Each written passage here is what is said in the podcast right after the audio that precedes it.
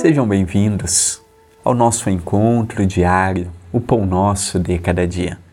Que a paz de Jesus invada os nossos corações, transmitindo-nos todas aquelas sensações que precisamos de bem-estar, equilíbrio, serenidade, paz, paciência, bem-estar para encararmos mais um dia. Obrigado por permitir que eu entre na sua casa com o projeto Pão Nosso de Cada Dia, apresentado por mim, André Luiz Querini Vilar. E hoje veremos uma frase de minha autoria, contido no livro Passos de Luz, volume 3, capítulo 58 Opiniões Alheias.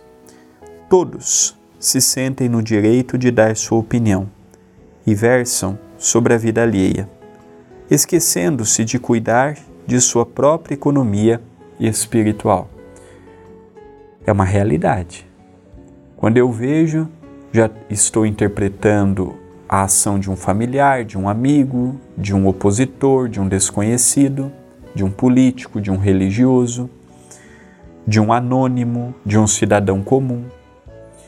Mas será que eu, eu tenho em minhas mãos o mínimo de material para poder fazer uma avaliação justa acerca daquela pessoa?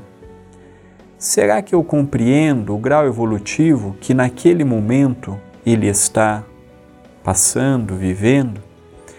Eu já tive a oportunidade de contar em algumas palestras e no Pão Nosso são muitos. Eu peço desculpas se já contei essa história. O último grupo espírita que o Chico Xavier teve foi o Grupo Espírita da Prece, em Uberaba, na Avenida João 23, no, no bairro Parque das Américas. É uma rua, uma avenida muito movimentada, é, era uma casa de esquina.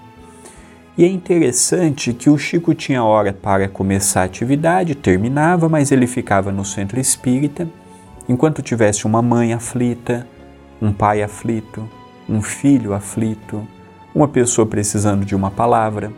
E era muito comum o Chico já sair do centro com o sol raiando, dando suas primeiras luzes e havia de frente para o grupo espírita da prece um bar.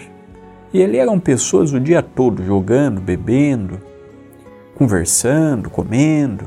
Era cedo, à tarde, à noite, madrugada, era, era constante o, o número de pessoas ali naquela casa, naquele estabelecimento comercial.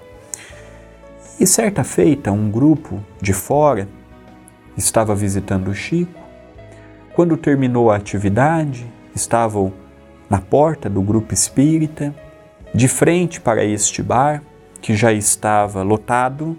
O dia mal havia começado, ainda era madrugada.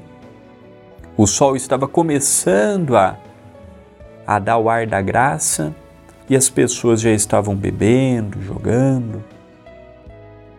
E um deles falou: Chico, eles não estão atrasados, não?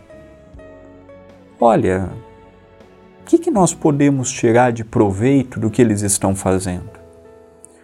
O Chico não perdia a oportunidade de esclarecer e de ensinar. Ele disse assim: não, pelo contrário, eles estão em plena evolução. E aquelas pessoas tomaram um choque, como eu também tomaria se eu estivesse ouvindo pela primeira vez esta resposta do Chico. Mas, Chico, estão em plena evolução, bebendo, jogando, às vezes abandonam a família para estarem no bar, deixam de pôr dinheiro em casa para gastarem com bebida e com jogo? É, meu filho, hoje, dizia o Chico, estão jogando e bebendo. Ontem jogavam, bebiam e matavam. Não é uma evolução? Então eu percebo que quando eu falo de evolução é tão difícil é tão difícil eu analisar o próximo, já é difícil analisar a minha evolução, a minha economia espiritual. Imagine eu analisar o do próximo. Então Chico diz: Não, estou em plena evolução. Ontem jogavam, bebiam e matavam. E hoje não matam mais, jogam e bebem. Realmente é uma evolução olhando por este prisma. É errado? É. Poderiam estar em casa? Poderiam. Poderiam levar mais dinheiro para casa em vez de gastar no bar? Poderiam. Mas será que nesta existência eles estão preparados para isto? Pensemos nisto, mas pensemos agora.